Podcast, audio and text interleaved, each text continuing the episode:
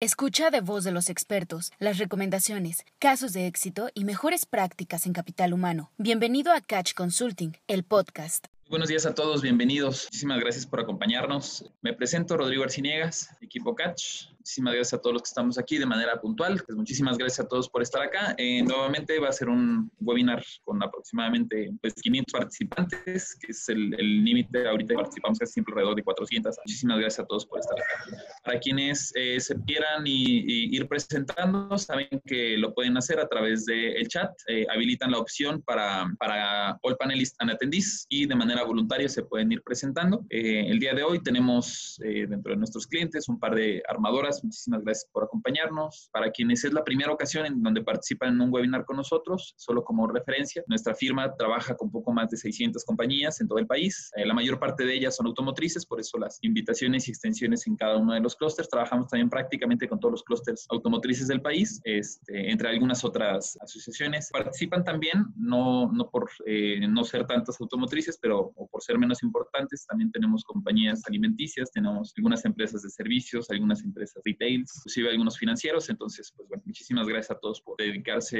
eh, el tiempo y estar por acá. Sobre todo en este tema que en particular eh, es de mucha importancia en este preciso momento, porque ahora que estamos arrancando prácticamente ya todas operaciones, no importa si somos esenciales, si no somos esenciales, si somos una empresa de 15 o si somos una empresa de varios miles, el riesgo que ahorita estamos teniendo es eh, contagio inclusive más grande y exponencialmente en comparación a hace ocho semanas que comenzábamos nuestra cuarentena es mucho mayor. Entonces, esas acciones y actividades que podamos tomar en conjunto seguramente pueden verse reflejadas en personas que no se van a enfermar, centros de trabajo que vamos como esta, estas estrategias, reitero, que cuiden la salud y que al mismo tiempo cuidan a los centros de trabajo. Ah, me gustaría pasar la palabra también ahorita a los, eh, al resto de los panelistas que nos van a acompañar, que realmente son quienes van a compartir este, sus experiencias este, propias. Ahorita se las voy a pasar uno por uno para irse presentando y ya después vamos a retomar o voy a regresar con ustedes para que nos compartan su experiencia. Primero las damas. Claudia, entiendo que ya tienes habilitado el micrófono. Bienvenida, muchísimas gracias por acompañarnos. Si quieres presentarte este, y platicarnos un poquito de tus generales. Muchas gracias, Claudia. Hola, sí, ¿qué tal? Este, buenos días.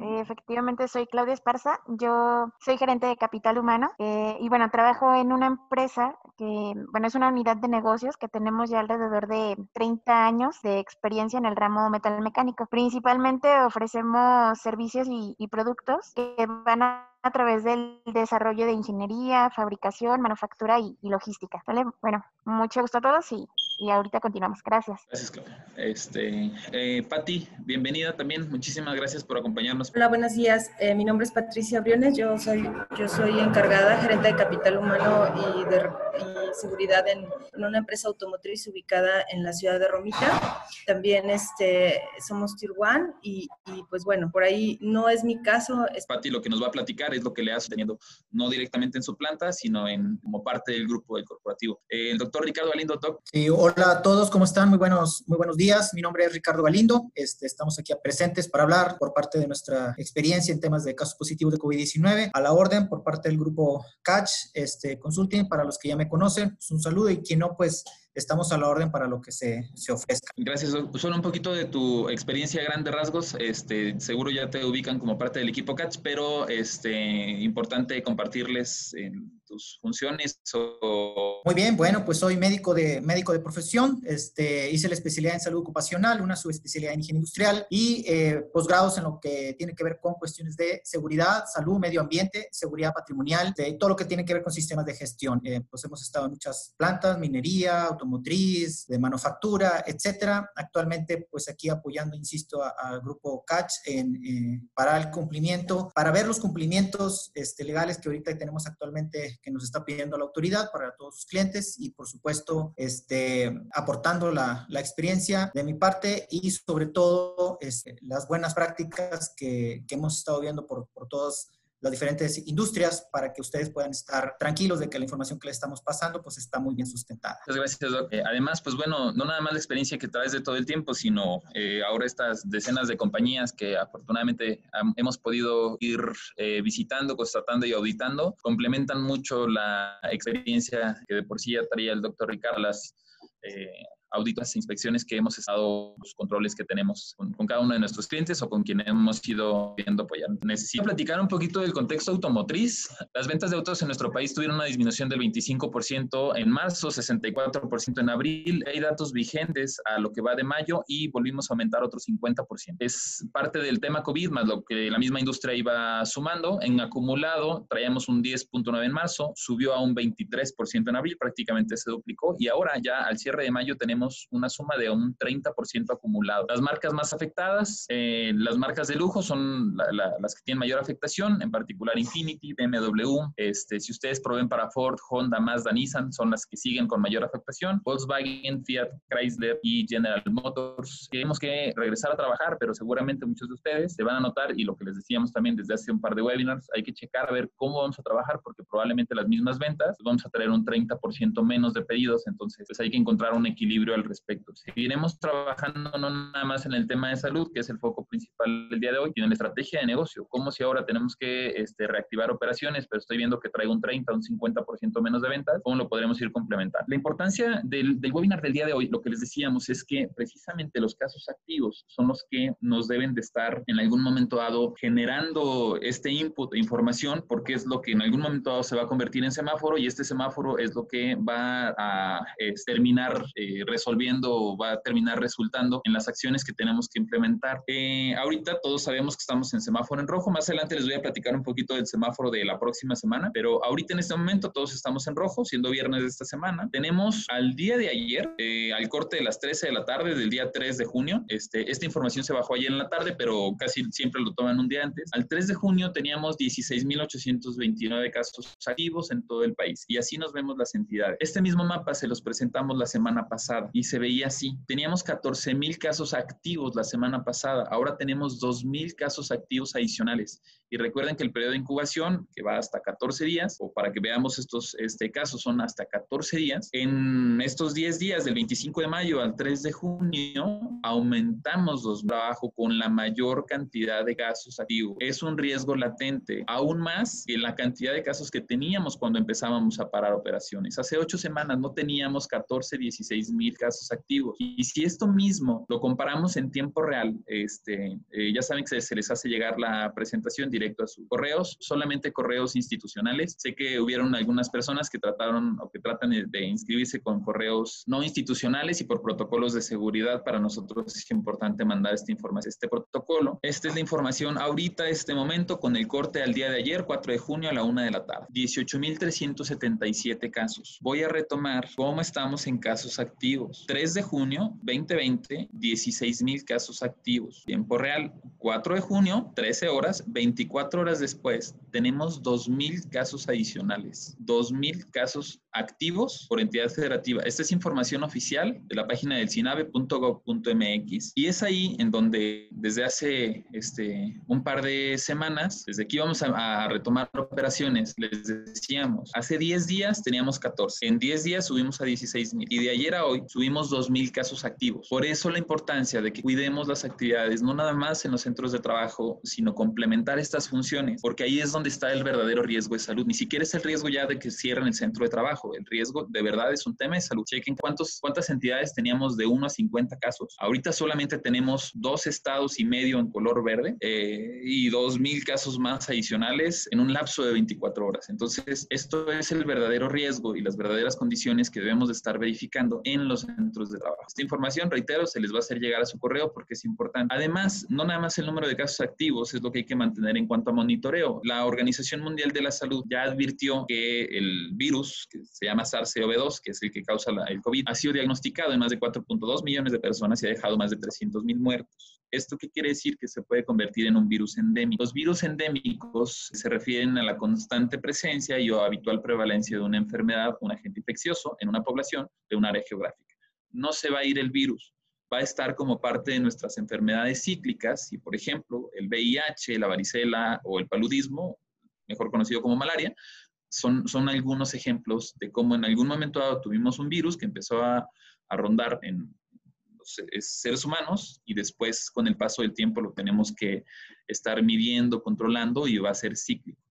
Entonces, vuelvo eh, y retomo la importancia de por qué el contexto y el momento de esta eh, información que les estamos compartiendo, porque no es nada más una cuestión estratégica de negocio y de que no vayan a cerrar la planta, es una, es una cuestión de salud con un tema de verdad que no vamos a ver necesariamente en las noticias, no vamos a ver en los periódicos, pero ya lo estamos viendo y viviendo en los centros de trabajo. Entonces, por eso la importancia de que vayamos generando esas estrategias que, reitero, nos ayuden a tener mejores centros de trabajo, no nada más centros sanos, sino que sigamos trabajando en esos mejores centros.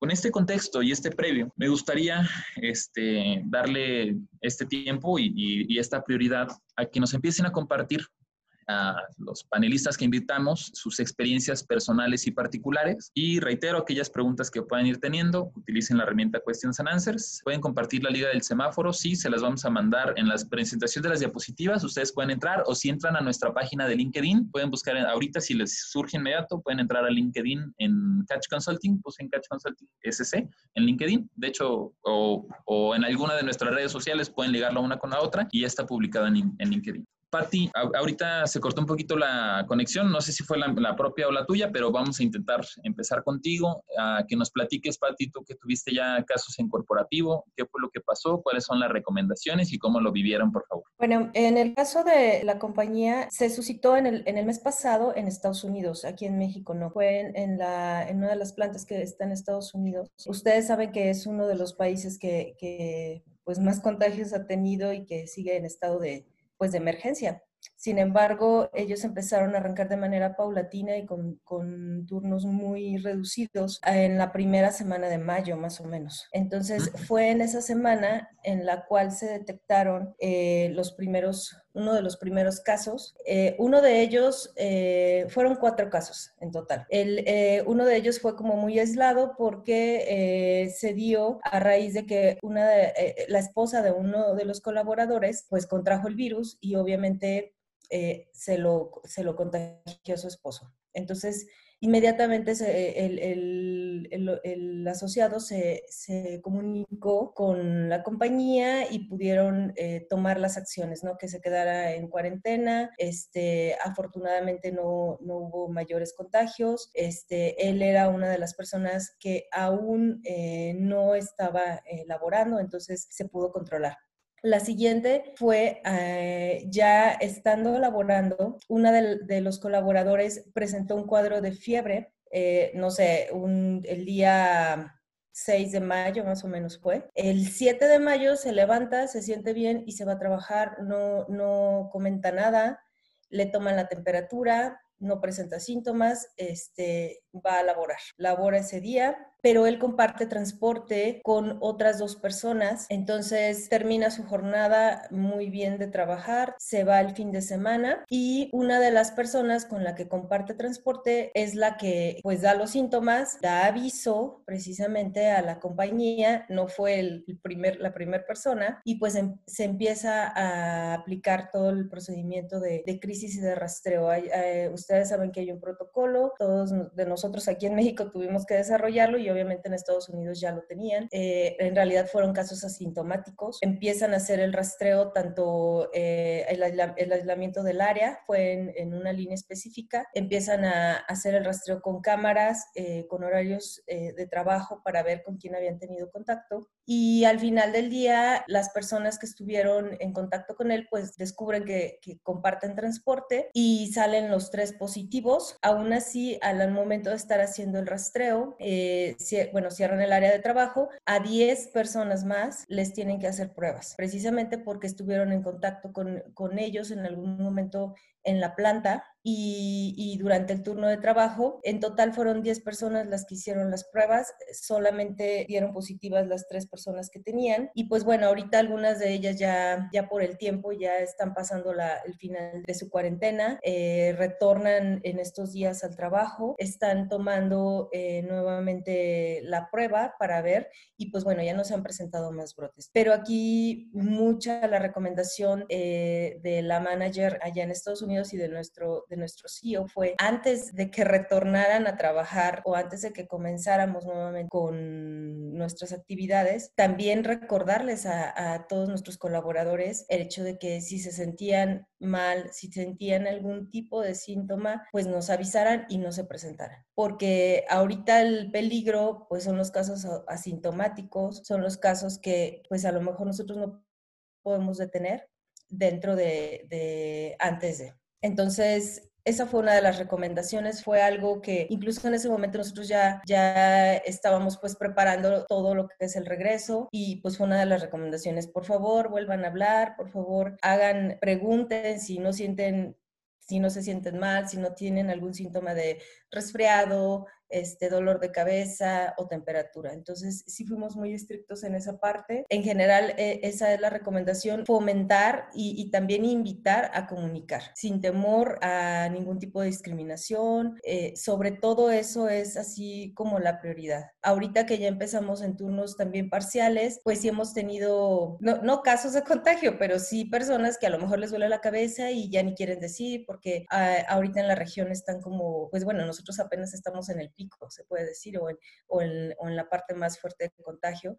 Y, yo creo que es bien importante eso, el hecho de que les, les hagamos saber que no, que no van a sufrir ningún tipo de discriminación, que, que es al contrario, es por el bien de nosotros y, de su familia, ¿no? El protegernos. En, en realidad ese fue el, el, caso que se tuvo en Estados Unidos. Ahorita, pues bueno, ya tienen prácticamente trabajando eh, desde esa semana de mayo y lo que va ahorita eh, van bien, ya están ellos trabajando a turnos completos también casi.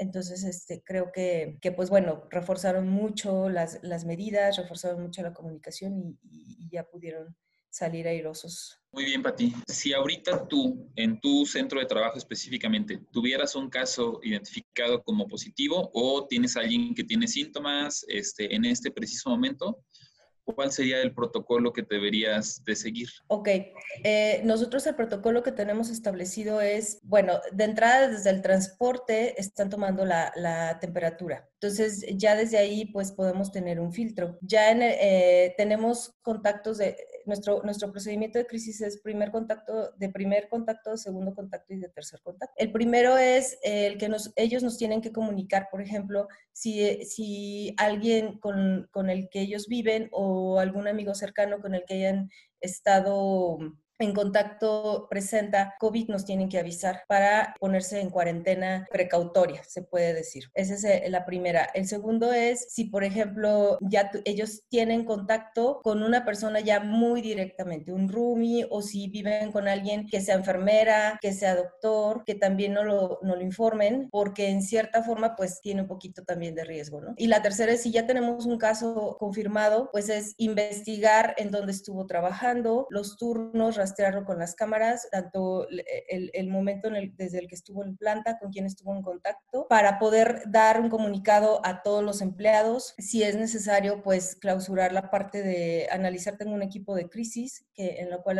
analizaríamos si es necesario cerrar eh, esa parte, ese proceso o, o, incluso pues toda la planta en un dado caso para realizar la sanitización y pues obviamente avisar al, a los servicios de salud. Si lo tenemos en, en planta, pues en planta tenemos un área COVID en la cual la persona va a estar aislada. Tenemos eh, kits básicos de, en, el, en, este caso que la doctora pueda utilizar si es que tuviera que tener contacto con ellos y pues bueno, eh, avisar, ¿no? Aquí básicamente es comunicar, informar, eh, aislar y minimizar la parte de, del control. Yo sí estoy haciendo auditorías durante todo el turno, tengo personal que, que me está ayudando a hacer auditorías durante todo el turno, precisamente para estar revisando porque eh, las personas no están acostumbradas a utilizar las, las, caretas, los cubrebocas de manera correcta. Entonces, estamos reforzando mucho, mucho esa parte de comunicación, de revisión, auditorías. Yo creo que hacemos más o menos entre dos o tres durante el turno, precisamente reforzando esa parte y, y pues bueno, para evitar, pero es básicamente eso, haríamos, eh, si es en la planta, pues aislarlo,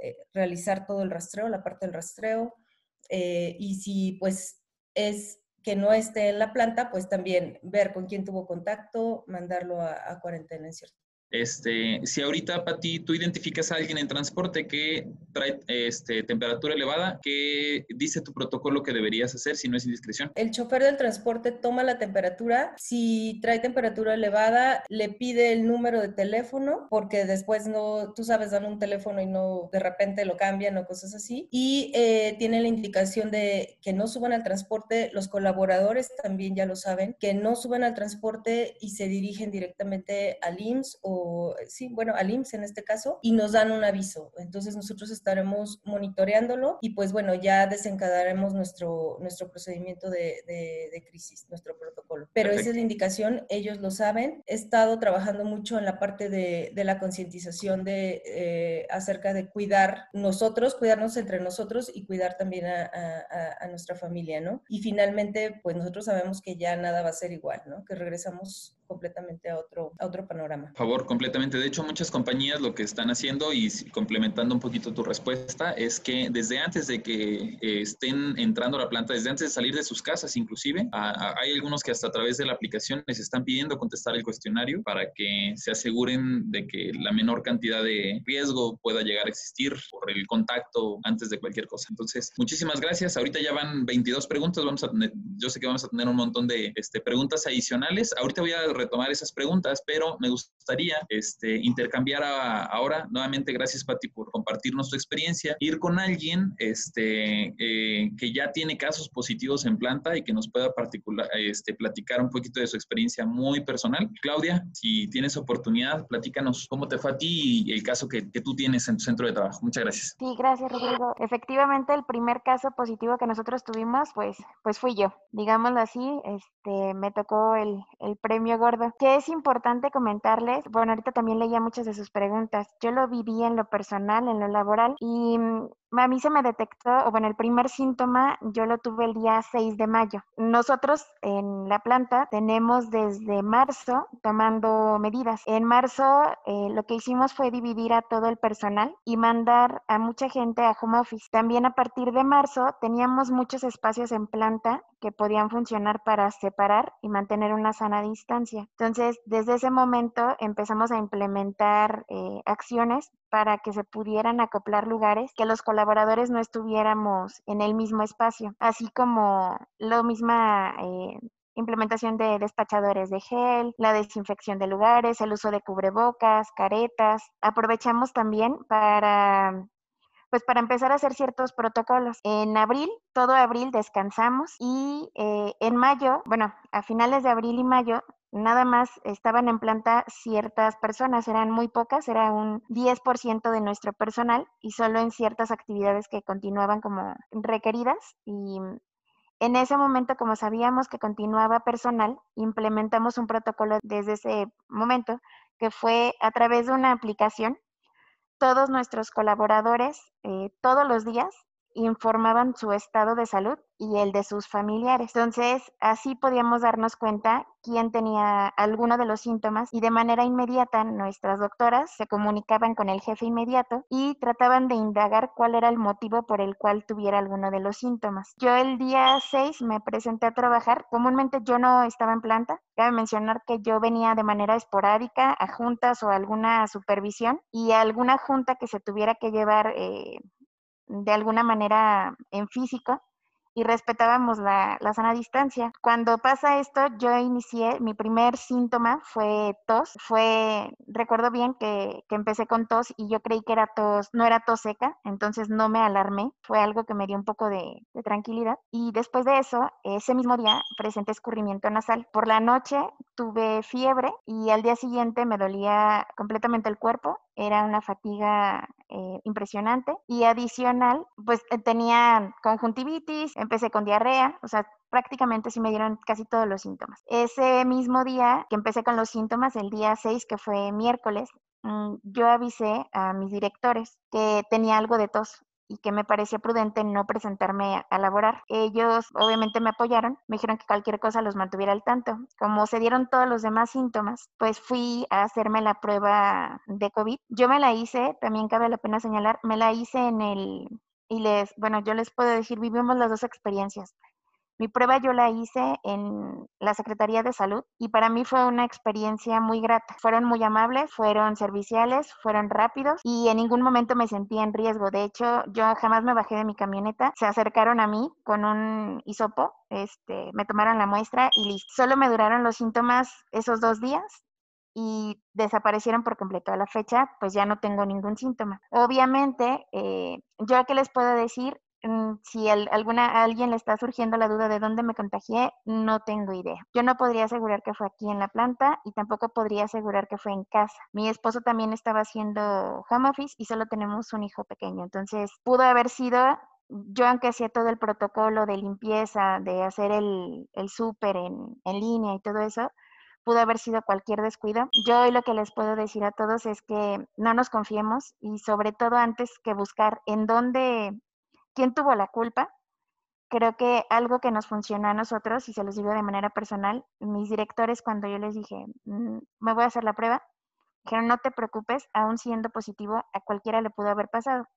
Las preguntas que siguen es con quién estuviste en contacto y no con el afán de señalar, sino sobre todo con el afán de prevenir. A mí eso efectivamente, no sé si fue buena fortuna que yo siendo la gerente me diera a mí porque eso mandó la señal a muchos de nuestros colaboradores que efectivamente no había discriminación y que si la propia gerente estaba informando y estaba diciendo con quiénes había tenido contacto en esas juntas o quiénes pudieran haber sido personal de contacto, porque así lo maneja Stellings, nos dio la tranquilidad para que todos los colaboradores continuaran avisando en la plataforma cualquiera de los síntomas que pudieran eh, ocurrir. De manera posterior, por aquí veía algunas preguntas. Nosotros, algunos tomaron la decisión de hacerse la prueba en el mismo lugar que yo me la hice y otros más de hacerse la prueba en, en un laboratorio eh, privado. Eh, los que se hicieron la prueba en el laboratorio privado fue muy extraño. salieron positivas las tres personas y no tenían ni un solo síntoma. Y todos los que se hicieron la prueba en el, en, en la Secretaría de Salud salieron negativos. Al día siguiente acudieron nuevamente los del laboratorio privado a la Secretaría de Salud y fueron negativos. La verdad es que en ese momento estaban atendiendo muy rápido. La solución, bueno, la, perdón, la respuesta más tardada fueron 72 horas. Comúnmente nos estaban dando respuesta en 48 horas. En mi caso, la Secretaría de Salud me dio seguimiento cada tercer día a mí y a mi familia para eh, revisar síntomas, revisar eh, que estuviéramos bien mantenerse al tanto desde cuándo desaparecieron los síntomas y programarnos la segunda prueba. Que la segunda prueba eh, me parece que se llama PCR, que es una prueba de sangre, y ya en esa segunda prueba dimos negativo. Como dimos negativo, ellos nos emitieron una carta donde nos daban el alta, que fue la que, bueno, me permitió volver a laborar. Hoy por hoy les puedo decir que para volver a trabajar nos sirvió en la planta tener esa herramienta con dos meses de anticipación, que fue todo abril, todo mayo. En esos dos meses monitoreamos a todo nuestro personal y eso nos permitió saber quiénes sí volvían y quiénes no. Actualmente aún seguimos en un proceso de regreso paulatino y escalonado, es decir, todavía toda la planta no estamos de lleno. Hay quienes continúan en home office incrementamos los horarios, escalonamos los horarios, es decir, eh, no entran más de 15 personas en el mismo horario, de tal manera que les permite aproximadamente un 20, un 17, un 20% de nuestro personal, les llamamos brigadistas COVID. Ellos están equipados y capacitados para hacer el protocolo de ingreso. Ese protocolo de ingreso lo seguimos haciendo, solo adecuamos la plataforma con el nuevo conocimiento que tenemos. Es decir, eh, nos ayudó también toda esta experiencia para saber que para que alguien sea contacto necesita cubrir ciertos requisitos. Eh, me refiero a si yo hoy tengo contacto con una persona durante dos minutos, mm, tengo la sana distancia, tengo mi cubrebocas, bueno, y aún sin cubrebocas, y, y, pero teniendo la sana distancia y solo fueran dos minutos, el riesgo de contagio es muy bajo. Sin embargo, si estoy cerca de alguien, no mantengo la sana distancia, es por más de 10 minutos, no uso equipo de protección, el riesgo es más alto. Todo ese tipo de detalles los fuimos eh, resolviendo con toda la información que ha estado surgiendo y es lo que hace nuestro protocolo. Nuestro protocolo de entrada eh, se llenan cierta cantidad de preguntas, lo hemos ido, insisto, mejorando cada vez que tenemos nueva información y esa cierta cantidad de preguntas al final da una puntuación. Cuando da la puntuación, el brigadista sabe qué hacer dependiendo de, de la puntuación que otorgue. Si no es la mínima aprobatoria, tiene que pasar al área COVID. El área COVID es para, tenemos dos designadas, una para horario de entrada, lo atiende una de nuestras doctoras. Y la otra es por si alguien entrara en un horario extraordinario por alguna situación, este, no sé, ejemplo, nuestros choferes en la parte de entrega pues están constantemente entrando y saliendo. Y en ese también tenemos otro consultorio destinado solo para situaciones respiratorias. Y el consultorio de, de uso común, el que siempre ha estado, que atiende a todos los demás síntomas que no son eh, relacionados con COVID. En el transporte también, eh, en el transporte instalamos eh, el despachador de gel, que el cual nuestro chofer también está capacitado. Solo tenemos nosotros un transporte. Este, la verdad es que no, nuestra gente, la, la mayoría vive aquí y todos los demás llegan en, en, automóvil. Entonces, son muy pocos los que usan el transporte y solo tenemos eh, seis rutas. En eso, pues, lo que hace es tomar la temperatura si no pasa la temperatura, no se le permite el acceso, de manera inmediata da aviso a Capital Humano y Capital Humano canaliza. Y damos seguimiento a nuestro colaborador. El día de hoy justamente eh, regresaba una persona que estaba en, home office, hoy lo vivimos, y de manera inmediata nuestro brigadista lo detuvo. entró con la doctora y lo que hicimos fue tramitar su permiso COVID a través del IMSS le pidió su cuenta, su clave interbancaria y le dieron los 14 días y se retiró. Efectivamente trae muchos de los síntomas y comentó que, su familia también, eh, obviamente ya este seguimiento ya no lo traíamos porque ya no lo contestan desde casa, lo contestan aquí. En cuanto volvimos, contestan aquí el seguimiento, ya no es en casa y por eso nos dimos cuenta, no entró y se sanitizó toda el área que, con la que pudiera haber tenido contacto y se mandó con incapacidad a su casa. Cabe la pena señalar que ahorita, bueno, una de nuestras doctoras, de hecho, también está en, trabaja por la tarde en, el, en la Secretaría de Salud y ya no es tan fácil hacer las pruebas en la Secretaría de Salud. Lo que sí es que al tener los resultados nosotros en el hospital privado, eh, buscamos otro laboratorio, perdón, en este laboratorio privado, y nos comentaban que probablemente los laboratorios privados no están teniendo la efectividad y los resultados fueron erróneos. Entonces, eh, más porque se hicieron prácticamente con diferencia de un día las pruebas y el resultado de la Secretaría de Salud marcó otra cosa diferente a lo del eh, hospital privado. Entonces, em, fue así. Eh, les digo, creo que mucho de la conciencia, mm, se los puedo comentar así a grandes rasgos, ha servido con nosotros eh, desde el directivo hasta cualquiera de, nuestro personal. Mm, lo que estamos haciendo conciencia es de que no es, eh, justo algo de lo que decía Rodrigo, no es por la actividad económica, sino es por la salud de nuestros colaboradores y nuestra familia. De hecho, en muchas de nuestras eh, de nuestra publicidad pegada o de nuestra señalética, donde les damos este, alguna información, tratamos de hablarles siempre de la familia, para que ellos entiendan que no nada más es protegernos aquí, sino también afuera. Tienen indicaciones, por ejemplo, de cómo sanitizar sus automóviles personales. Eh, el personal ahorita ya incrementó, ya llevamos, yo creo que un 40% de nuestro personal tomó los cursos del IMSS eh, de cómo actuar para el retorno seguro y también el de em, eh, recomendaciones en el hogar.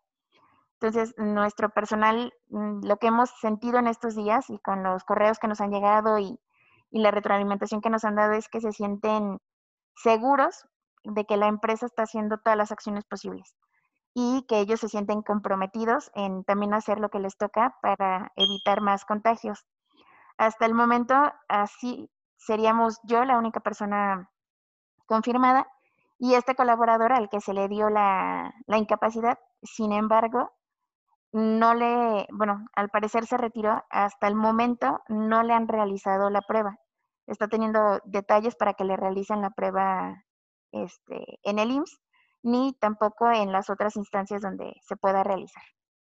Mil gracias, Clau, de verdad. Este, además entiendo, no es lo mismo decir qué tenemos o qué hacemos en el centro de trabajo a cuando directamente lo vives. Entonces, de verdad, muchísimas gracias, como te decía ayer, por compartir y este, abrir tu experiencia muy particular, porque esto nos, eh, nos abre un panorama completamente distinto y es justo el objetivo y el motivo de esta reunión, que entendamos la importancia de la salud, cómo lo podemos alinear este, y que en algún momento demos esa certidumbre en el trabajo evidentemente ahora ya tenemos una gran cantidad de preguntas. Voy a eh, dirigirte también a algunas otras este, antes de pasar la palabra al siguiente panelista. Ah, una de las más votadas, las personas contagiadas usaban cubrebocas en el momento del contagio. Tú particularmente, o de acuerdo a cómo lo viviste, Clau, eh, ¿consideras este tema del uso de cubrebocas esencial? ¿Crees que te haya pasado por no haberlo tenido tú directamente? ¿Cuál es tu opinión al respecto? No solo usaba cubrebocas, usaba también careta facial. Ok, entonces independientemente de los controles, este, el riesgo existe y a la hora de la hora se puede dar. Por lo tanto, este, podemos decir, es, es, muy importante, es básico y además hay que este, considerar que aún, con esto, digo, el, mismo contagio, como bien lo dijiste, no sabemos ni dónde puede llegar. Preguntan ahorita mucho, ¿con qué se sanitizó? Dices, llegó este trabajador en la mañana, se sanitizó el área, si no es indiscreción, ¿qué utilizaron para sanitizar? Sí, no, no te preocupes. De hecho, este, depende del área, tenemos este, ciertos sanitizantes. Lo que son superficies es con hipoclorito de sodio, el que, bueno, el cloro, este, diluido en agua al 0.5%. En el caso eh, de otras superficies, estamos utilizando eh, cuaternario de amonio. Y en el caso de, mm, eh, perdón, de los equipos de cómputo, también estamos utilizando otro tipo de, de sanitizante. Em, estamos usando alcohol isopropílico. Entonces, depende de la superficie es la recomendación también del sanitizante para limpieza. Perfecto, mil gracias. Este, si no es indiscreción, también la gente se enteró y es la gerente de RH la que tiene eh, el contagio. ¿Cómo te fue en ausentismo? ¿Crees que en algún momento dado te afecte para, por el temor de que ahora la gente y además en RH tuvimos el contagio? Tenemos cero ausentismo. Creo que algo de lo que se manejó es eh, yo sí di la autorización. Eh, de hecho, mis directores me dijeron, ok, lo vamos a manejar con toda la confidencialidad, tal como dice el código de ética, porque nuestro código de ética, bueno, ahorita ya incluimos lo del COVID, el que teníamos desarrollado era, este, pues para la norma 035, a raíz de ahí desarrollamos un nuevo código, ahora se incluyó esta parte, y lo importante aquí es que era Capital Humano quien a través de un correo que tenemos de denuncias o bien de nuestros buzones da seguimiento a cualquier eh, situación que se presente con los colaboradores. En este caso, yo les comenté que no había ningún problema que se eh, diera que, la información al respecto, porque podría servir de ejemplo. Y creo que sí funciona. Hoy por hoy, muchos de mis compañeros cuando llegan y me ven me dicen, ¿cómo estás? ¿Cómo te fue? ¿Cómo te sentiste? ¿Todo bien? si necesitas algo, este, nos avisas. Y yo, sí, claro. Y eh, de repente si tienen dudas y me dicen, oye, te dieron de alta, es muy feo, te da esto. La verdad es que sí, eh, es normal, las preguntas no las siento personales, creo que es muy normal. Y mm, insisto, no hemos tenido ausencias para nada, más bien creo que aquellos que probablemente dijeran no creemos, se convencieron de que existe y que tenemos que cuidarnos. Mil gracias. Este, y justo eso le acabas de darle clavo porque para allá era donde quería este, llevar. Mucho está en la prevención, mucho está en el, en el mantener ese foco humano para que la gente se sienta con mucha certidumbre y que el centro de trabajo pueda mantenerse en operaciones. Ahora, aprovechando también esta muy buena voluntad y de verdad este, tu experiencia muy particular, quiero asegurarme de la misma manera que el enfoque que tengamos después de, de esta sesión sea preventivo, consciente y razonado. No quiero que generemos pánico. Una de las preguntas más comunes, y eh, si quieres, este, si no la quieres contestar está bien, pero ¿cómo viviste tu proceso este, como padecimiento? ¿De verdad es tan grave? A la hora de la hora, tus síntomas te tenían como muy cerquita de la muerte? No, eh, a cerquita de la muerte no, pero tampoco son agradables. Eh, lo que yo les puedo decir, alguien me preguntaba, oye, si es como una gripa, sí, pero es como la gripa que nunca les ha dado. O sea, sí es muy fuerte. Duró muy poco. Ah, bueno, a diferencia, por ejemplo, mi, mi esposo no tuvo esos síntomas, no tuvo más que uno de ellos que, y algo, uno adicional, que fue lo que detonó que creyéramos que él también tenía, estaba contagiado, perdió el sentido del gusto y el sentido del olfato, el cual hasta la fecha sigue sin recuperar, pero aún así ya le dieron el alta porque al parecer es una de las secuelas y aún no saben cuánto tiempo pueda durar. Yo en mi caso lo que les puedo decir que el síntoma más, más fuerte sí, sí fue el dolor del cuerpo. Este, era un dolor impresionante, era ardía por dentro, pero me duró un par de horas. No fue más, entonces yo fueron solo dos días difíciles y de ahí en más ya no tuve más síntomas. Muchísimas gracias de verdad. Este, y es constante esta pregunta, te la hago y en serio te agradezco eh, mucho que la compartas con todos porque la enfermedad es un hecho, hay que tener mucho cuidado, pero tampoco se trata de ser tan alarmistas de que nos va a dar a todos y nos vamos a morir. No, hay que encontrar el equilibrio. Ojo, evidentemente tus condiciones de edad, de salud y los hábitos que tú tienes son favorables para que tus síntomas los hayas vivido de esa manera y dentro de lo que cabe no te hayas sentido al, filo o tan cerquita de, poder llegar a perder la vida, ¿no? Pero también creo que vale la pena este, que eh, reforcemos el tema de los vulnerables. No todas las personas lo van a vivir igual porque sus condiciones son distintas. Entonces, ayer y me estuvieron preguntando mucho, oye, ¿qué pasa con los vulnerables y qué hacemos y qué no hacemos? Si hay que tomar consideraciones especiales con los vulnerables, porque ellos lo pueden estar viviendo de una manera muy distinta. Entonces, de verdad, nuevamente muchas gracias, Clau, por compartir este, tu experiencia personal, este eh, tema en el centro de trabajo. Y te paso la última pregunta por lo pronto. Seguro después voy a tener que regresar contigo, pero la última pregunta que es más votada. Entonces, llega esta persona, eh, tu eh, comité COVID cree que tiene que regresarse. Recuérdanos nada más en tu caso cómo fue el protocolo en caso de que haya que regresar a alguien o que eh, tenga algún familiar con posible contagio. ¿Cuáles son los puntos específicos a seguir, por favor? Eh, ahorita ya tenemos más puntos. No fueron los mismos que se ocuparon conmigo porque fue hace un mes y nuestro protocolo de hace un mes era diferente al de ahorita. Ahorita, eh, bueno, por ejemplo, la persona que ya se retiró seguirá en constante seguimiento con nuestros médicos.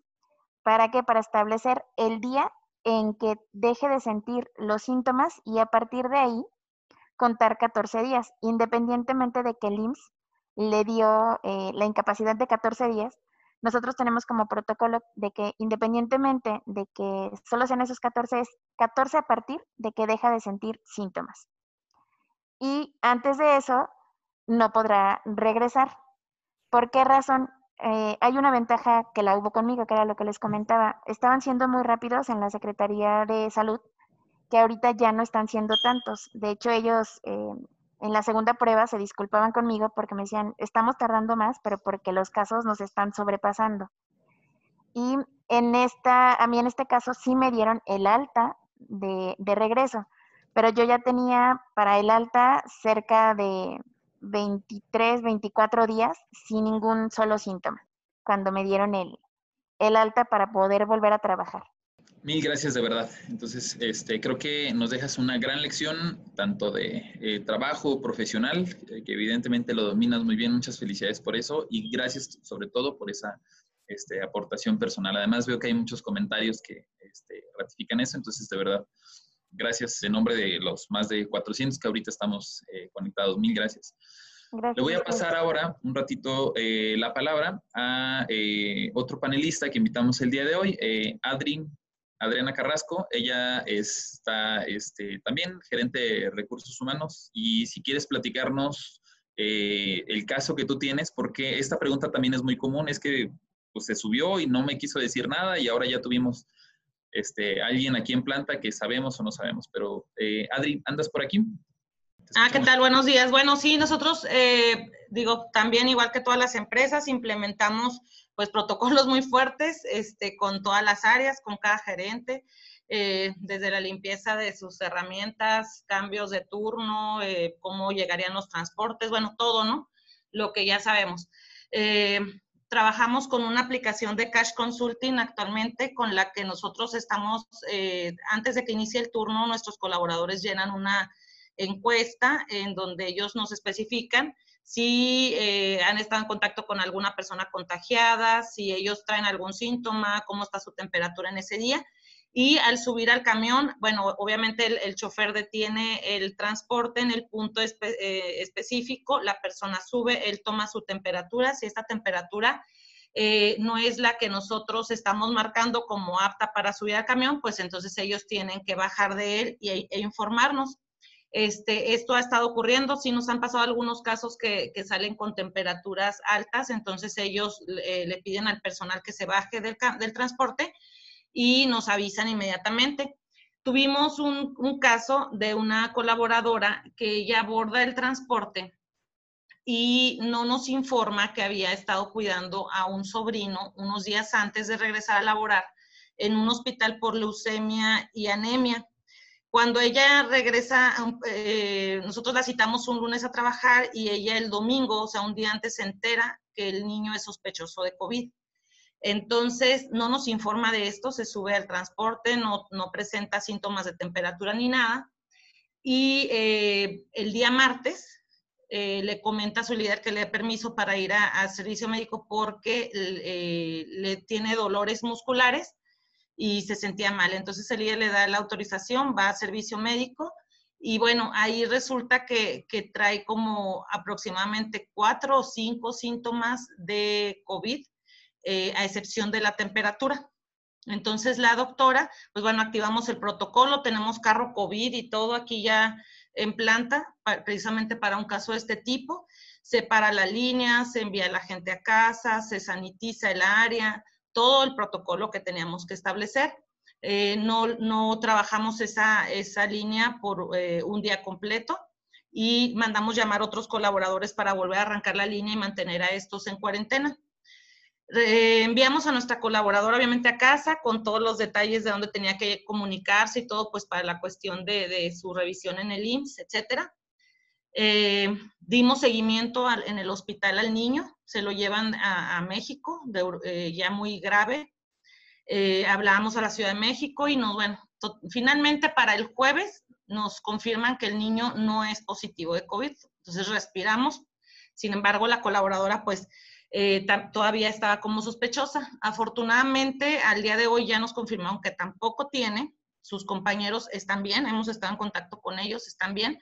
Sin embargo, bueno, como experiencia eh, que le comentaba a Rodri, porque bueno, fuiste parte de Rodri, que, les llamamos urgente y les dijimos, ¿sabes qué? Apóyanos, empezamos a establecer ciertos horarios muy eh, estrictos porque esta encuesta ellos ya la llenaban antes de ingresar. Pero como ustedes saben, bueno, pues igual hay gente que no tiene internet o, no, le, no le capta muy bien a la cuestión de la tecnología y bueno, pues había un cierto número de gente que no estaba llenando esta encuesta. Entonces tenían que llegar a planta, nosotros eh, obtener el archivo por medio de Catch para revisar cuánta gente nos faltaba y que la llenaran. Entonces lo que hicimos, eh, tratando de ser más preventivos con ese tema, fue pedirle el, um, el apoyo a Catch para que ese archivo llegara media hora antes de la, del ingreso de los trabajadores a la planta, de manera tal que ellos nos están enviando, por ejemplo, el archivo a las 5 de la mañana. Nuestro personal, perdón, sí, es, entra el personal a las 6, a las 5 ya recibimos el archivo este, de, que nos envía Catch, en donde ya nosotros podemos filtrar qué trabajadores no llenaron esa encuesta. Y a la par, eh, antes de que bajen del camión, nuestro personal se sube al transporte y pregunta por estas personas que saben en qué transporte vienen. Todo esto ya lo tenemos ahora sí que bien eh, estructurado. Entonces ellos ya saben en qué camión vienen eh, estas personas. Se suben, preguntan por ellos, los bajan, los apartan, llenan la encuesta, se verifica con el médico y también si alguna persona contestó un sí en alguno de los síntomas o, este, de, que estuvo en contacto con alguien contagiado, etcétera, pues también eh, ellos se bajan y se, y se seleccionan por parte del servicio médico. Entonces pusimos esos filtros. Mi, mi, mi gente de RH está llegando una hora antes de que empiece el turno para poder asegurar todo este tema. Y entonces, de esta forma también aseguramos que ellos ya no pasen a planta ni que toquen las líneas de producción. Aunado que, pues bueno, los transportes, como todos ustedes, nosotros pues también ya los tenemos delimitados, ¿no? Entonces, evitamos eh, el riesgo, ¿no?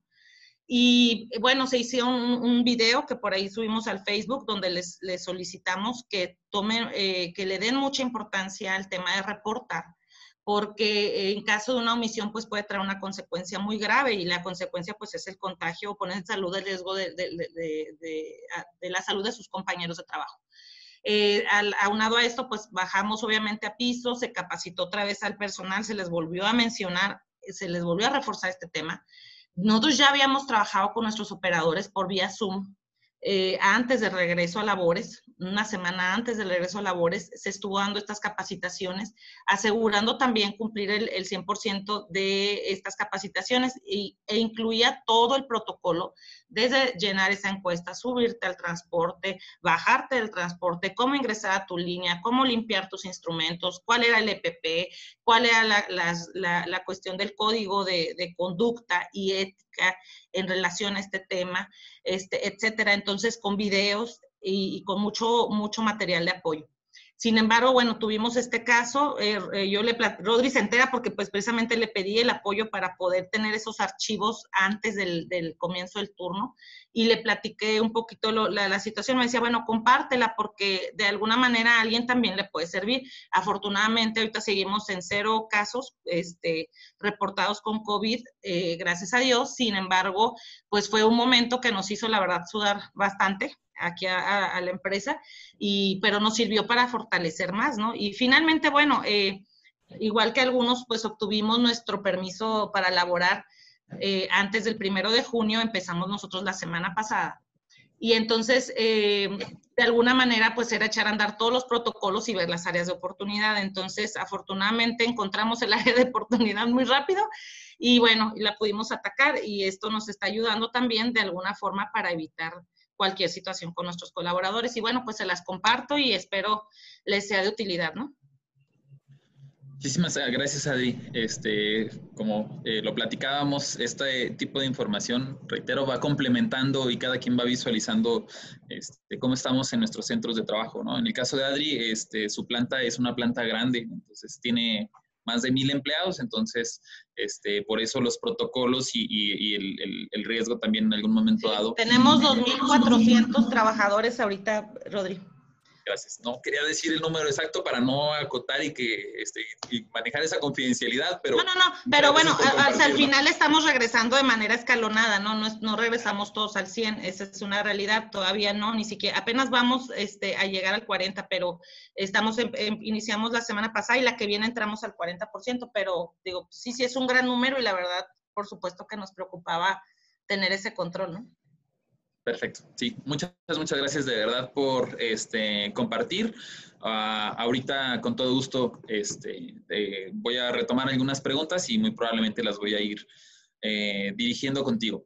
Ah, hay alguien más que estaba invitado como panelista. Este, esta persona es de San Luis Potosí, no puede decir el nombre de la compañía y lamentablemente ahorita no pudo eh, conectarse nuevamente, pero tuvieron un caso identificado en planta activaron sus protocolos. No, no, el contagio no fue directo en planta, fue por las mismas actividades este, que se tienen el día de, día de los Trabajadores. De hecho, un viaje que tuvo a otra ciudad, este, viajó a la Ciudad de México, de regreso estuvo con síntomas, hicieron una primera prueba, salió positivo, siguieron su protocolo de salida.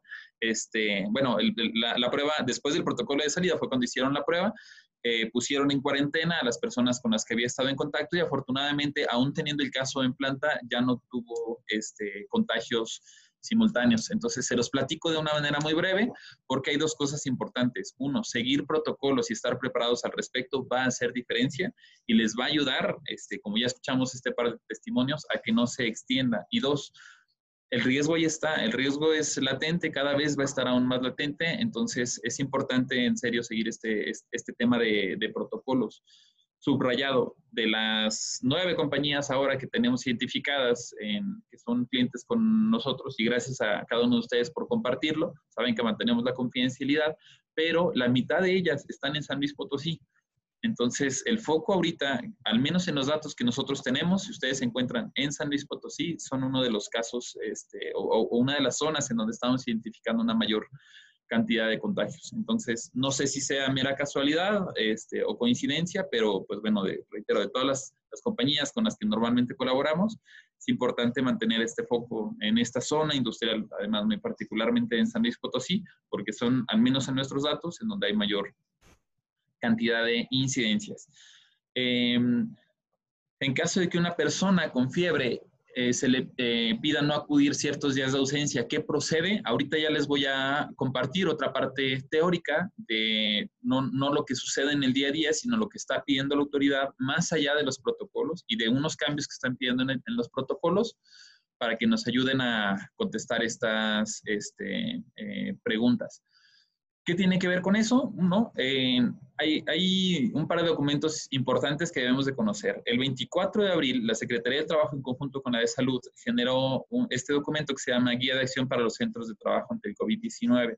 En el punto 6.4 de las medidas de protección, en el segundo inciso dice, eh, enviar a casa al personal con síntomas de la enfermedad y remitirlo a su domicilio particular.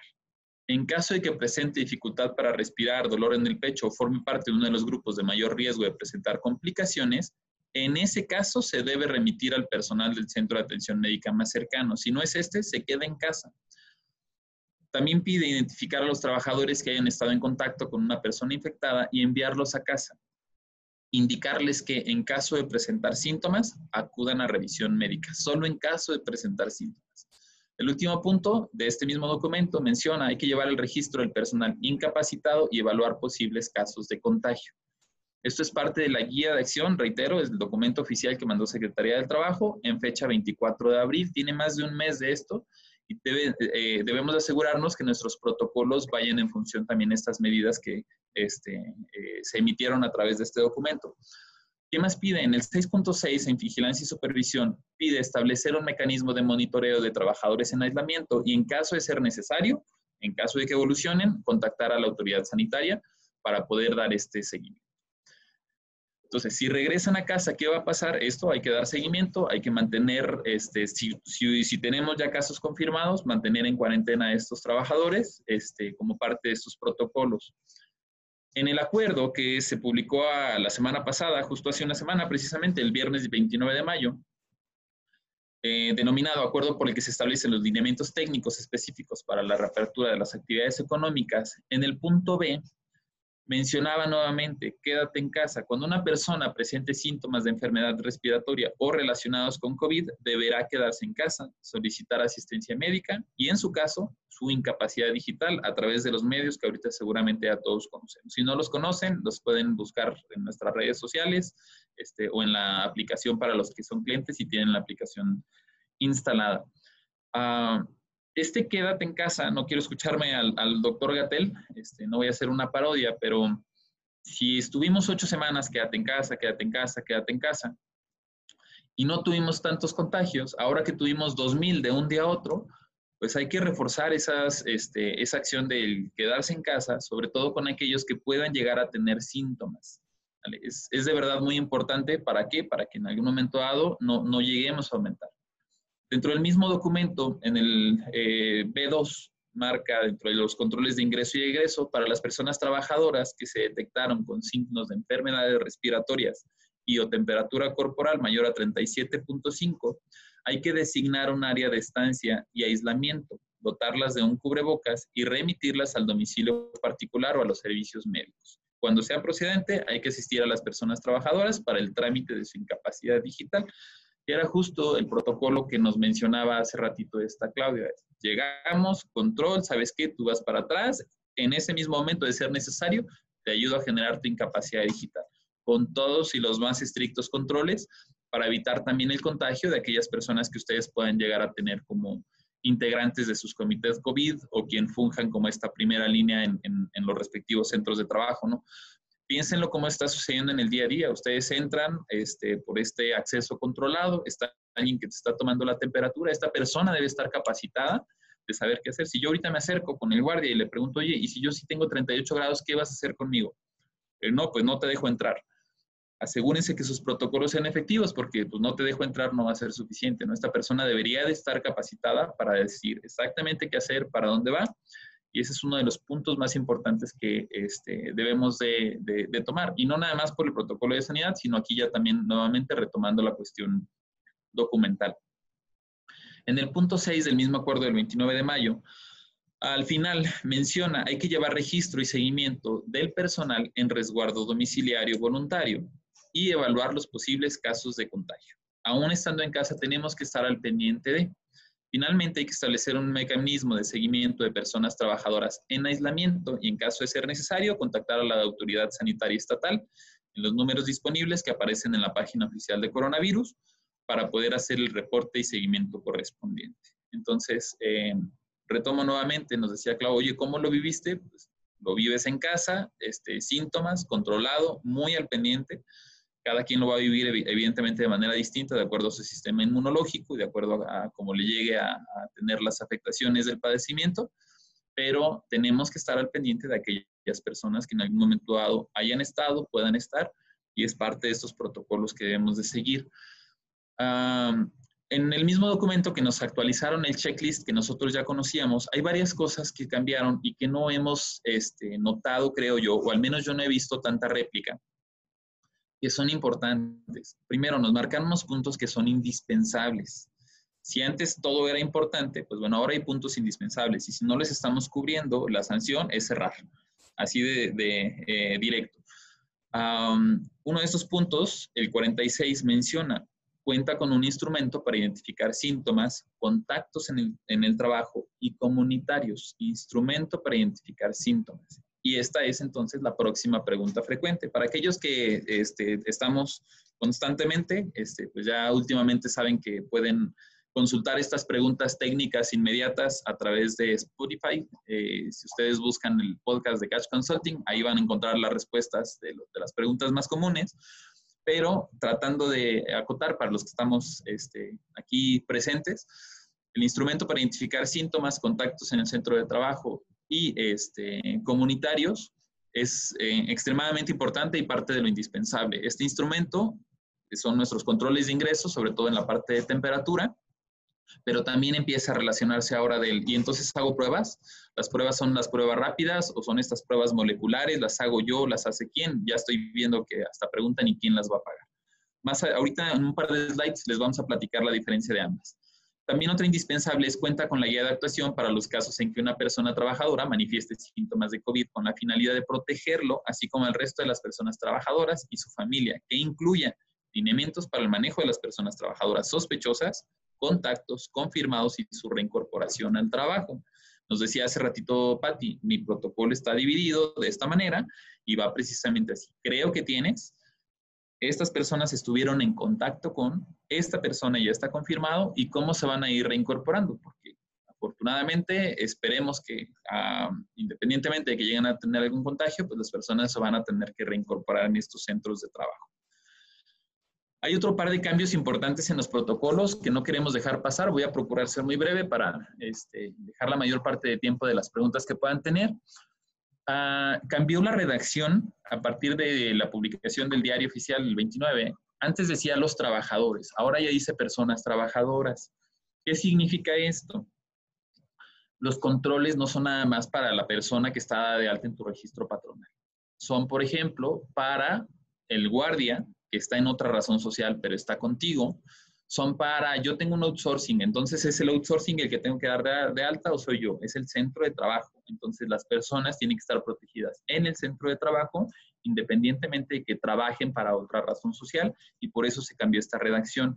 La solución de GEL se cambia el 70 al 60%. Bajaron un poco este, la graduación. Es importante saberlo para que a la hora de la hora este, ahí tienen un proveedor que el 70 no lo ofrecía, lo ofrecía el 60 también ya es permitido. Remarcan mucho la distancia del 1.5. En cada uno de los puntos 1.5 metros, 1.5 metros, 1.5 metros, o poner estas barreras. Pusieron también esta palabra indispensable, lo que les mostrábamos ahorita, en esas preguntas clave que ya les habíamos compartido. Y además, en la primera dividieron el punto 1, lo fueron dividiendo 1.1, 1.2, 1.3. Si ustedes no están familiarizados con el documento, vale la pena que lo retomen. Podemos estar muy tranquilos, yo ya lo había mandado, ya me lo habían autorizado, hay cambios en el documento, vale la pena que lo retomen. Para quienes participaron en nuestro webinar este, de las revisiones, ya saben que les estamos mandando la información actualizada del mismo documento, en donde les genera el mismo plan de acción. Este, si alguien no sabe ahorita este, cómo se están implementando, de los esenciales, este, que antes no eran necesarios y que ahora ya son. Si yo ya estaba trabajando por ser alimenticia, si yo ya estaba trabajando por ser financiero, por ser hidrocarburos, y pues yo no tuve que subir mi protocolo, ahora es indispensable subirlo. Parte del decreto este, todas las esenciales, forzosamente lo deben de subir y el portal ya está habilitado para poderlo hacer. Entonces, tienen que subir su protocolo. Afortunadamente, a diferencia de la eh, eh, fabricación de transporte, minería y construcción, en donde tuvieron que esperar algunos días para recibir la autorización, ahora ya está sistematizado y automáticamente reciben la autorización, pero deben de subir su, este, su protocolo de, eh, en la página o en el portal del, del IMSS. Y este protocolo, reitero, para quienes estuvieron presentes en, en esta auditoría, inclusive para los que han contratado la, auditoría en donde les ayudamos a, checar que los puntos que están implementando sean efectivos, este, les hacemos llegar el, o ya les hicimos llegar el, reporte con las respectivas actualizaciones. En el punto 47 se informa a las personas trabajadoras que el uso de accesorios, joyería y corbatas puede ser un reservatorio de virus, pero ya quitaron barba y bigote. Entonces, los que se quitaron barba y bigote, espero no les cause demasiado, este, demasiada tristeza tantos años que les haya costado conservarlo, pero ya no es indispensable el quitar barba y bigote, por lo tanto, este, ya está permitido, en otras palabras, barba y bigote. Otros cambios importantes eh, tienen que ver con las redacciones. Eh, algo nuevo del 1 al 15, este comité que ya existía, pero ah, ahora esta persona o responsable, puede ser comité o persona responsable, tiene este, responsabilidades para llevar las siguientes actividades. La categorización del centro de trabajo, las estrategias generales de control, mantenerse informado de la indicación de la autoridad federal, comunicar a la población, identificar a la población en situación de vulnerabilidad, y ya es como más específico en sus este, em, eh, responsabilidades. También se agregó, hay más puntos, ya no son los 78 que conocíamos, ya son más de 80, hay que fomentar y brindar confianza para que el personal se retire ante la presencia de síntomas de la enfermedad a través de la simplificación de trámites de incapacidad y la eliminación de descuentos por ausencia. Aquí está la respuesta de él. Entonces, ¿le quitamos o no le quitamos? ¿Se les paga o no se les paga? Si se regresan y les tramita su incapacidad y entra la incapacidad, paga incapacidad. Pero si tú los vas a mantener en casa, eh, de acuerdo al decreto, están solicitando que se eliminen los descuentos por ausencia. También se informa sobre la estrategia del retorno de actividades y la nueva normalidad, así como las implicaciones en el centro de trabajo. Este, finalmente se promueve entre la población los principios rectores que van sobre la no discriminación. Ya tuvimos a alguien que tuvo COVID, bueno, hay que mantener esa confidencialidad, se reintegra como si nada. Este, probablemente algunos de ustedes tienen, nuevamente, piensen en un caso de VIH, ¿qué tipo de consideraciones tienen con la persona que tiene VIH o que está en control de VIH? Tiene que aplicar exactamente lo mismo, mantener esa confidencialidad, tener protocolos para ayudarle en ese seguimiento, y pues a la hora de la hora sigue siendo un trabajador bienvenido, no puede llegar a tener alguna discriminación. Reiter es un caso no nada más ahorita por, por el tema de en donde estamos en la fase de contagios, sino hay que saber vivir ya con él y, y adaptar nuestros procedimientos. Tipos de pruebas, este, es importante conocer, hay dos pruebas, la que sabemos del hisopo, la del lado izquierdo es una prueba molecular, se va a ir directamente a identificar si existe el virus como tal y se hace a través de un laboratorio. Estas son las pruebas que está realizando Secretaría de Salud. Las pruebas ahorita este, serológicas, eh, que son eh, lo que comúnmente conocemos como pruebas rápidas, se hace a través de sangre. En la foto pueden ustedes ver que se toma como si fuera para este, la muestra de sangre de los diabéticos y se pone para este, dentro del reactivo. Es exactamente lo mismo, a través de sangre identifica. Sin embargo, en, cuanto a confianza, las pruebas moleculares son las que se aseguran de que existe el virus y en confiabilidad son mucho más altas. Estas todavía no están abiertas. Están empezando a vender kits para que el servicio médico pueda realizar la prueba, mandan la muestra y la procesan directo en laboratorio. Está empezando a existir esa posibilidad. Las que ahorita este, están ya como más accesibles son las pruebas serológicas, que son estas pruebas rápidas, como si fueran un antidoping, las hacen y a través de las barritas este, nos dice si identifica o no este posible caso. Si sale positivo, como si fuera una prueba de laboratorio, por ejemplo, para embarazo, me saliste positivo, bueno, ve a la, de, a, la prueba ahora sí de laboratorio este, para que lo puedas en algún momento validar.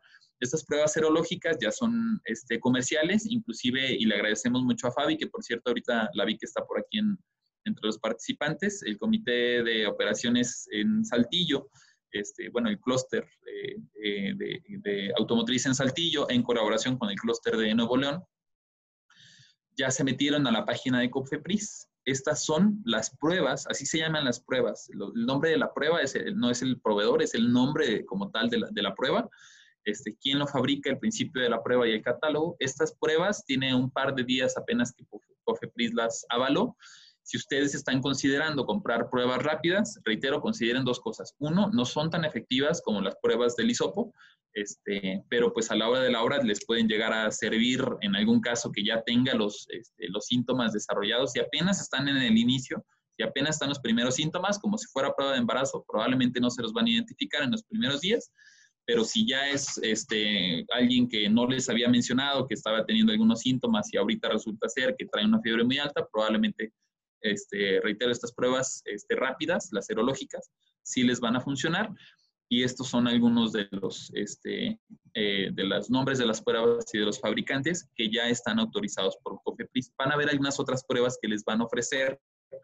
Les recomendamos que se mantengan atentos a la página de COFEPRIS si es que deciden adquirirlas para validar que realmente sean pruebas que en algún momento dado ya estén este, aprobadas. ¿no? Por ahí me decía alguien hace ratito en un chat, es que hay unas pruebas chinas. Pues sí, el problema no es de dónde vienen, el problema es procuren validar que realmente esté ya avalada por COFEPRIS, que son quienes en algún momento dado puede dar este, como el visto bueno para, que, para la funcionalidad de la prueba. Cierro esta participación o este segundo bloque en esta cuestión técnica, este, mencionándoles el semáforo. Hoy viernes se van a estar publicando los semáforos. Para quienes no estén actualizados o no hayan escuchado estas este, actualizaciones, nos habían dicho hace dos semanas, los martes vamos a decir el semáforo de la próxima semana. Eh, a inicios de esta semana, precisamente el martes, si mi memoria no me falla, López Gatel dijo, bueno, el martes lo vamos a sacar, pero entre los gobernadores. Entre los gobernadores este, y cada una de las entidades lo vamos a platicar Vamos a tener miércoles y jueves para platicarlo y los viernes entonces vamos a notificar cómo arrancamos la próxima semana.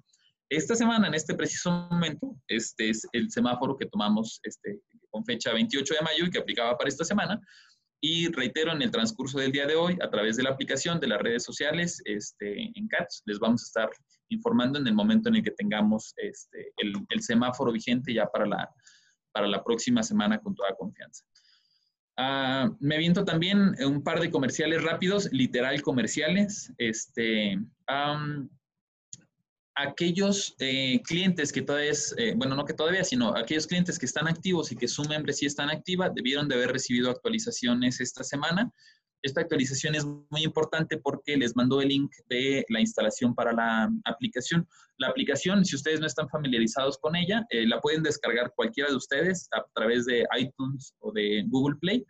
Eh, buscan Catch Consulting SC y van a encontrar la aplicación, la pueden descargar. Solo aquellos que son clientes o que están en alguna de las membresías este, tienen acceso a cada uno de los contenidos personalizados de acuerdo a a lo que requieren y reitero, me aviento el comercial este, no, en un, no en un tinte de venta, sino para decirles que actualizamos algunas este, usuarios y contraseñas, por lo tanto, eh, a nuestros clientes que tienen membresía activa les vamos a pedir nada más que hagan eh, un refresh en su, eh, que cierren sesión y que vuelvan a entrar para que puedan ver la, la, información actualizada y el contenido este, ya actualizado. Entonces, por favor, para aquellos que tienen membresía y que ya recibieron su usuario y su contraseña, les pedimos que nos ayuden a hacer este proceso de eh, reingresar a la aplicación y que ya tengan el, acceso a toda esta información.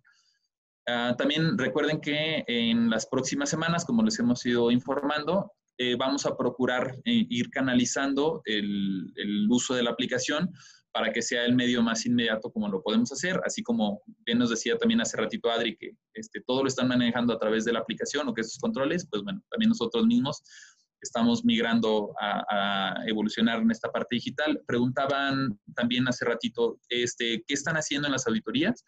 La auditoría de condiciones del IMSS, lo que hacemos es lo que dice el checklist de este, el, el IMSS y los controles que se tienen, nosotros hacemos una auditoría física en cada uno de sus centros de trabajo, en cada una de sus plantas, a través de una modalidad virtual, que quiere decir vamos y recorremos virtualmente su planta y pasamos a comedor, pasamos a áreas comunes, pasamos a oficinas, pasamos hasta los baños, para ver si lo que tienen implementado es correcto. Es, es aquí en donde pues, nos hemos ido dando cuenta de todos estos casos que les compartimos ahora a nivel nacional, pero también en donde compartimos estas buenas prácticas de cómo lo llevamos, es, es, muy común que tengamos una pregunta, oye, pero yo mido la temperatura de esta manera, o yo lo hago así, o mi punto de acceso y mi control está así y realmente no sabemos si es efectivo o no. Entonces, precisamente la función este, del doctor Ricardo Galindo, que también está aquí como panelista, es no nada más validar que le pongamos palomita en un documento, sino que eso es efectivo, porque estamos plenamente conscientes y convencidos de qué es lo que hace diferencia